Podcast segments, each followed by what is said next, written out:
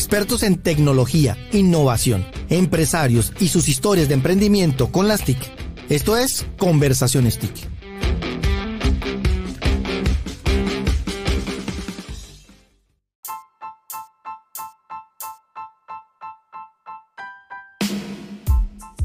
Bueno, y continuamos hablando sobre todo las, lo que se ha venido eh, manejando en nuestros eh, recientes episodios sobre tecnología, innovación, ciencia y tecnología. Y resulta que hay un nuevo cargo, un nuevo rol que encontramos en Ecopetrol, que es la jefe de orquestación e innovación. Le doy la bienvenida a Isabel de Ávila. Isabel, bienvenida a Conversaciones TIC. Muchísimas gracias, Alejo. Gracias por la invitación otra vez. Otra vez. Nos volvemos a encontrar, no después de mucho tiempo, pero para contarte otros temas bien interesantes que estamos eh, desarrollando y que queremos ponerlo a disposición del país, de la región y pues a nivel global. Claro que sí, maravilloso. Hablemos de lo que significa la orquestación, que fue lo primero que te pregunté cuando nos volvimos a encontrar. ¿Qué es eso la orquestación y desde Ecopetrol? Bueno, yo primero quiero eh, enfatizar en la importancia de la ciencia, la tecnología y la innovación para el desarrollo económico y social de los países. Sin el concurso de la innovación, sin el concurso de la ciencia, ningún país ha logrado desarrollar tecnología. Y esto afecta poderosamente la productividad y la competitividad de cualquier ciudad. En este orden de ideas, la orquestación, esa articulación efectiva que tiene que haber entre el sector productivo, el ecosistema de CTMASI, la academia, el sector público, el, el, sector privado a través de emprendedores y empresas de diferentes sectores, la comunidad. Ese matrimonio de confianza es el que genera el escenario perfecto para que la ciencia, tecnología e innovación sea el habilitador de esa competitividad y productividad para el país. Bueno, y aquí entonces nos preguntábamos cómo tiene que ver la región, hablando de Santander, en esto, pero la buena noticia es que Santander se convierte en el articulador de todo este, de toda esta nueva manera de, pensar y de buscar todos los beneficios y la productividad para la región. Hablemos de este proceso con el ICP que se convierte como en el epicentro de algo que tú llamas la red de ciencia, tecnología e innovación. Bueno, primero hay que anotar que este desarrollo, esta puesta en el desarrollo de ciencia, tecnología e innovación para el país no se puede hacer desde la capital. ¿sí? Pensar que porque Bogotá contempla o concentra eh, alrededor del 80% del ecosistema empresarial en Colombia no debe significar que para efectos de lograr esa competitividad y productividad yo no tenga que mirar a las regiones. Y es por esto que la red de innovación ese, esa estrategia con la que queremos que la ciencia, tecnología e innovación sea el articulador de ese proceso, de ese proyecto hacia una transformación, hacia una, perdón, transición energética justa, se concentre o parta o sea habilitador, de, o sea, o, hay habilitadores desde las regiones. Y es ahí en donde entra la puesta en operación de cinco centros de innovación en diferentes ciudades de Colombia. El Centro de Innovación del Caribe, con un enfoque en, transición energética y economía circular, el Centro de Innovación del Meta, con un enfoque en eh, biodiversidad, el Centro de Innovación de Bogotá, con un enfoque de cuarta y quinta revolución, y el Centro de Innovación de Santander, que es el que vamos a llegar y por eso lo dejé de último, con un enfoque en, em, en descarbonización. Y el ICP, o sea, nuestro Centro de Tecnología e Innovación, nuestro Instituto Colombiano de, Petróleo, la, joya de la corona es la mesa científica que soporta el contenido de la red. Claro. Tú lo dijiste, no lo quiero decir yo, dilo tú por favor. el ICP es... Sí, habíamos hablado que era el epicentro de toda esta red, pero y aquí se crea Econova, se creó en el, el 17 de febrero y ya hay 80 actores, hablemos de eso y, lo que viene. Perfecto, entonces Econova se lanzó, como te había dicho, el 17 de febrero de este año y con solo tres meses de su lanzamiento, Econova hoy ha activado más de 80 actores dentro de la red. Actores que se han activado a través de las diferentes alianzas por los centros de innovación que te cuento que están en cada ciudad o a través de aliados que tenemos, con los que tenemos proyectos proyectos de ciudad, proyectos de región comunes o con aliados que tenemos actividades comunes en beneficio de la comunidad, del país, en beneficio del ecosistema empresarial. Por ejemplo, con el Ministerio de Tecnologías de Información y Comunicaciones, que es un aliado con el que tenemos actividades comunes, estamos desarrollando los pilotos eh, de 5G en zonas industriales. Entonces vemos cómo cada uno de los actores empiezan a articularse de manera efectiva y empieza esto a producir unos o a generar valor, no solamente para cada actor independientemente considerado, sino también para el país. Y que aquí hay otra noticia también que más adelante desarrollaremos y es toda la prueba de los pilotos 5G en la refinería de Barranca Bermeja.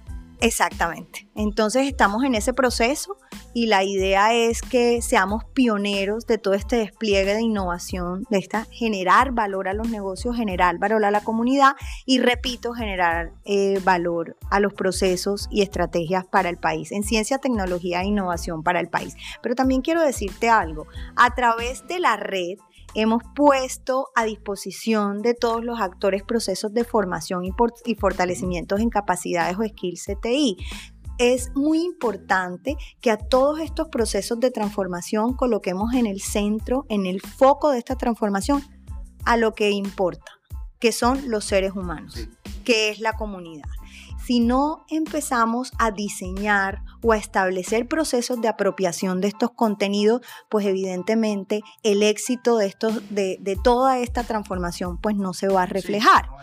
y no es sostenible tampoco en el tiempo. Entonces, esta red también está, está eh, brindando a todos estos actores, tanto empresas eh, como comunidad en general, todos estos procesos de afianzar eh, o capacitar o fomentar esas capacidades o skills en ciencia, tecnología e innovación. Y aquí tenemos eh, aliados muy importantes como el SENA, pero también como el gobierno alemán con todos sus procesos de capacitación alrededor del hidrógeno y la transición energética. Y esto es muy interesante. Claro, bueno, hay aliados también en región como el Seinova que lleva dos años en Santander. ¿Cómo se articula dentro de esta red y un emprendedor que está en, la, en esta carrera por sacar una idea, ayudar a mejorar el tema de productividad de la ciudad. ¿Cómo puede hacer para vincularse a la red y, qué beneficios puede traerle a él? Mira que en los dos años que lleva en operación el Centro de Innovación de Santander ha impactado alrededor de 70 emprendimientos en los ha eh, incluido en esos procesos o programas de incubación y aceleración. Y esto ha significado que estos emprendimientos hayan aumentado en un, 160, en un 116%, en su, 116% en su valor. O sea, el impacto no es menor. En la medida en que creemos, eh, en la medida en que organicemos un tejido empresarial, lo has dicho tú, local, fortalecido, que se adapte a los cambios, que entienda y apropie la ciencia, tecnología e innovación para poder impactar su modelo de negocio pues vamos a impactar positivamente la vida de las regiones, tú que me estabas hablando tanto de regiones. Y esto también, por ejemplo, es un ejemplo muy importante en el Centro de Innovación de Santander. Ha creado en un poco más de año y medio alrededor de 98 nuevos empleos. La ciencia, tecnología e innovación, así como nuestra iguana, hace posible lo imposible. Buenísimo. Y se habla también de los retos de innovación abierta. Hablaste de 24 retos que se van a poner otra vez. Aquí entra también articularse toda esta red también para buscar este talento que ayude a mejorar la productividad y los procesos de las compañías. Efectivamente. Efectivamente, tenemos para el 2023 la meta de lanzar alrededor de 34 retos en, en, lo que va corrido del año. A hoy llevamos lanzados a través del Centro de Innovación Caribe 8 retos unos dirigidos a, realzar o fortalecer el, hidrógeno como un elemento esencial de la transición energética y también hay otros temas relacionados con eh, temas ambientales o temas de descarbonización incluidos en esos retos. A través de, esa, eh, de ese despliegue eh, del programa de innovación abierta hemos logrado crear una, una comunidad digital en donde a tres meses luego de lanzado el la red Econova y a más o menos el mismo tiempo de haber lanzado la comunidad digital a través de www.econova.co, llevamos un poco más de 2.900.000 interacciones. Y a hoy tenemos alrededor de 60 participantes en cada reto, lo que significa, y son retos que no solamente provienen del Grupo Ecopetrol. Son retos que también provienen de los dolores y desafíos de la industria, pero también de lo más importante, la comunidad. Y es así como pretendemos que a lo largo de lo que resta de este año podamos eh, lanzar los distintos retos en las distintas ciudades y con los distintos actores. Necesitamos a los emprendedores, necesitamos las empresas, pero también necesitamos el apoyo y la experiencia de las universidades. Hablemos de recursos, Isabel. ¿Cómo, cómo se financia toda esta propuesta y a medida que van llegando y se van sumando más actores? Pues mira, los retos que se lanzaron en orquestación, y vuelvo con la palabra orquestación, eh, en orquestación con la industria son retos que son financiados por la misma industria. La caracterización de los retos y de los desafíos fue en compañía de toda la experiencia de, nuestro, de nuestros sabios, pero toda la financiación y el proceso es también orquestado y articulado con las, con las distintas empresas que hacían parte del sector de hidrógeno. Pues Isabel de Ávila, muchísimas gracias por acompañarnos aquí en este espacio. No quiero dejar de ir sin que nos des algunas recomendaciones eh, para empresarios, emprendedores en todo este mundo de la innovación y, también aprender a lanzarse. Y tú como mujer TIC también que eres, invitar también a las mujeres para que se lancen a, cumplir estos retos también y a tratar de dejar un poco mejor el, planeta en, en que lo encontramos. Es mi deber invitar a todo mi género a que se acerque a estos procesos de innovación, a que se arriesguen a ser empresarias, a impactar nuevos modelos de negocio para, su, su región, para el país. Hoy tenemos una cifra muy importante, el 63% de los emprendedores son hombres, tan solo el 37% de las emprendedoras son mujeres.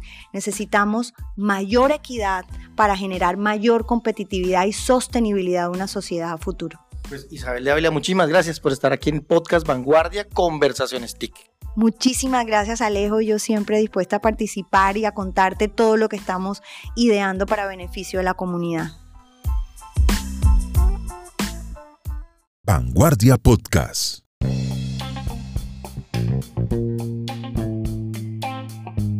Como dato adicional a este episodio, y de acuerdo con el Banco Interamericano de Desarrollo, la innovación abierta y conocida en inglés como Open Innovation es un modelo de gestión de la innovación basado en la colaboración con agentes externos a las entidades o a las organizaciones. Dado que la innovación abierta es un nuevo enfoque para la transformación digital, es importante entender sus particularidades y diferencias para la aplicación tanto en el sector público como en el sector privado. Esto es crucial para determinar el éxito. Estos son cinco pasos que propone el BIT para un proceso de innovación abierta. Primero, identificación de retos. El primer paso es analizar el problema. Segundo, convocatoria a la comunidad innovadora para buscar nuevos proveedores. Tercero, intercambio de conocimiento. Esta fase es fundamental para definir las bases del trabajo colaborativo.